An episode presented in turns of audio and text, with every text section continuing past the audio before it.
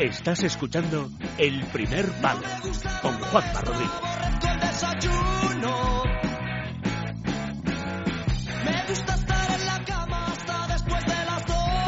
Anda, Ramón. No es listo ni nada, ¿eh, Ramón? ¿Eh?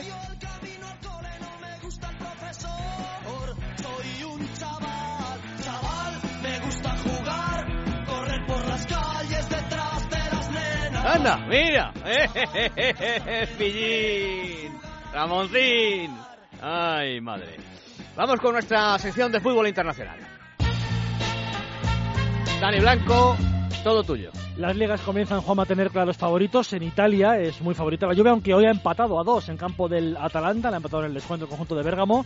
En Alemania el Bayern lo puede ser del todo. Sin embargo, en Inglaterra puede aclararse todo o puede haber emoción a raudales hasta el final con dos partidazos vitales este domingo. Y al final del programa viajaremos a Nueva York a ver qué tal le va a un paisano al que no se le ha olvidado marcar goles.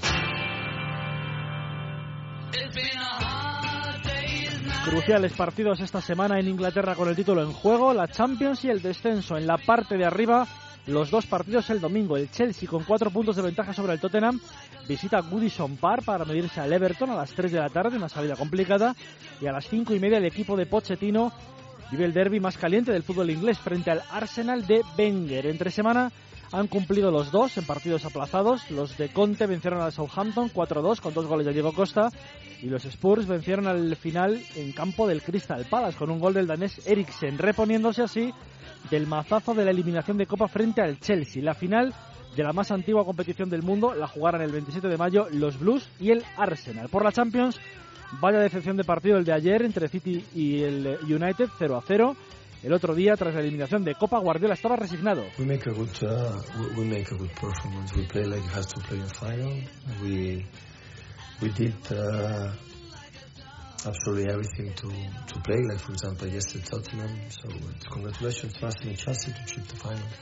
So we'll improve next season. We'll be stronger. So we make a good cup. So all the games away against the Premier League teams. And uh, we arrive here and we compete like we were. We create more chances than opponent the post and arrive there and the finishing and uh, it was a little bit similar like what happened in the season. So Han hecho buena copa, han merecido ganar, pero el caso es que los de Guardiola no están en la final. El Liverpool juega, por cierto, en Watford el lunes y todavía tendrá un partido más que los dos, que el United y que el City. El United juega el domingo ante el Swansea, un partido vital para ambos. Los galeses podrían casi descender. Y el City de Guardiola juega en campo del Middlesbrough. Atención también al Southampton Hull y a la certificación del descenso del Sunderland de David Moyes, que puede ser matemático esta semana. Pero el pasado lunes hubo celebración en un campo histórico.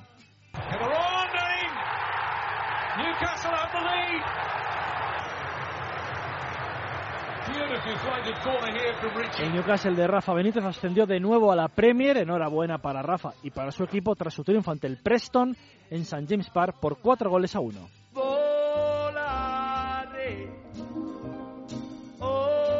Italia acaba de jugar la Juve, como hemos dicho, ha empatado a dos. Se había adelantado 1-2 con gol de Dani Alves a cuatro minutos del final, pero acaba de- ha ha acabado empatando el Atalanta en el tiempo de descuento. Ha adelantado su partido porque el miércoles juega en Mónaco la ida de las semifinales de Champions. Para el domingo, grandes partidos en Italia, por ejemplo, el derby más caliente de Europa, que es el que disputan Roma y Lazio en el Olímpico, será a las doce y media de la mañana. La última bala para la Roma de hacer algo en este escudeto porque se puede poner a seis puntos y todavía queda un Roma Juve en el Olímpico. Está haciendo una gran temporada el equipo lacial, cuarto, y todavía los de Simone Inzaghi le pueden quitar la plaza Champions al Nápoles. Para las nueve menos cuarto queda un apasionante Inter-Nápoles, aunque ya el equipo de Sarri no tiene opciones de título.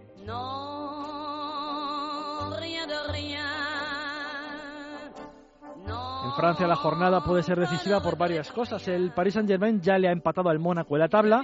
Es cierto que los monegascos tienen un partido menos, pero se dan dos circunstancias. Mañana el Mónaco recibe al Toulouse, pero lo hace con el estado moral negativo.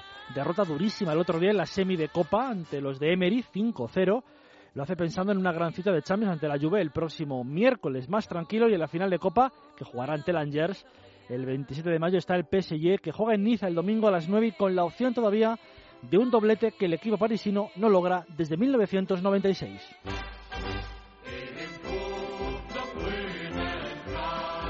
Puede ser campeón el Bayern de Ancelotti, Ancelotti, eliminado ya de Champions y de Copa. Lo puede hacer si gana en Wolfsburgo a las seis y media de la tarde mañana y si antes el Leipzig no ha ganado al Ingolstadt, algo poco probable. Si no, el siguiente fin de semana en casa o por el contrario que haya algo de emoción con el duelo que el 13 de mayo disputarán en Leipzig los dos primeros de la tabla. Acaba de terminar un impresionante Leverkusen 1 Salke 4, el equipo del Salke ha ganado fuera de casa. Impresionante la lucha por Champions también entre el Dortmund, que mañana recibe al Colonia, y el Hoffenheim, que el domingo juega en casa ante el Eintracht de Frankfurt, ya en la final de Copa, por cierto, que le disputará precisamente al Dortmund.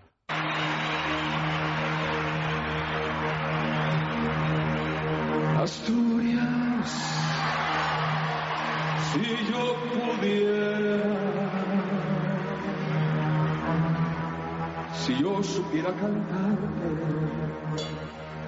Acaba de cumplir 35 años y da la sensación de que se fue demasiado pronto a Estados Unidos. Hablamos de David Villa, el guaje, y de cómo está yendo en Nueva York a este jugador en la delantera del New York City, donde comparte equipo, por ejemplo, con Andrea Pirlo a las órdenes de Patrick Vieira, el entrenador. David Villa hizo el otro día un golazo desde 50 metros que le ha vuelto a abrir las puertas de la prensa de todo el mundo.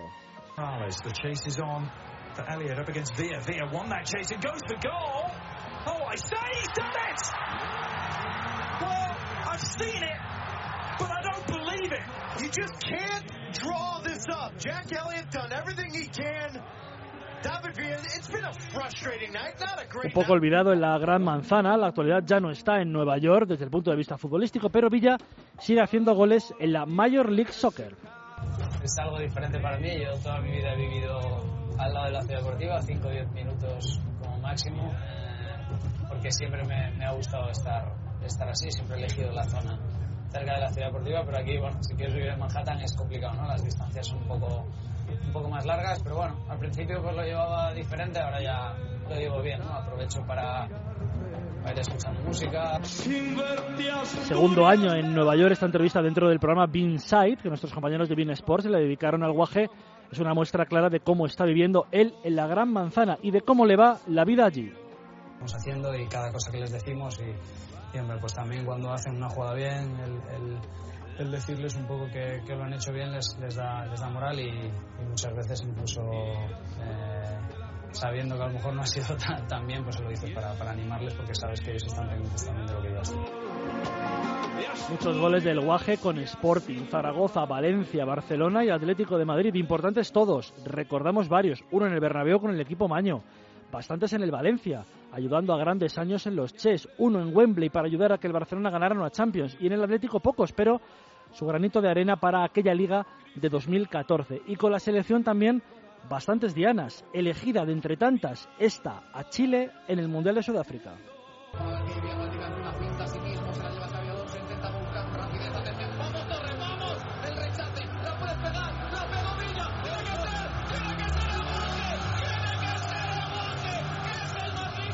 Queríamos acercarnos hoy a este asturiano ilustre, viviendo ahora días de emoción y menos gloria, pero más reconocimiento en la gran ciudad estadounidense. Lo hacemos con otro asturiano ilustre, este Asturias de Víctor Manuel, cantada en directo en Oviedo en 1986 en la mejor versión, dicen, del clásico del cantante. David Villa, genio y figura, siempre en los corazones de aficionados españoles. Estamos hablando del máximo goleador en la historia de la selección.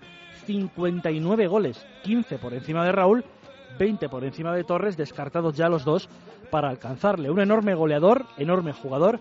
Quizá Juanma cruzó el charco demasiado pronto, pero lo hizo como todo con la ilusión de vivir una experiencia nueva. Prepara tu último salto, que Asturias está guardándote. Gracias, Dani Blanco.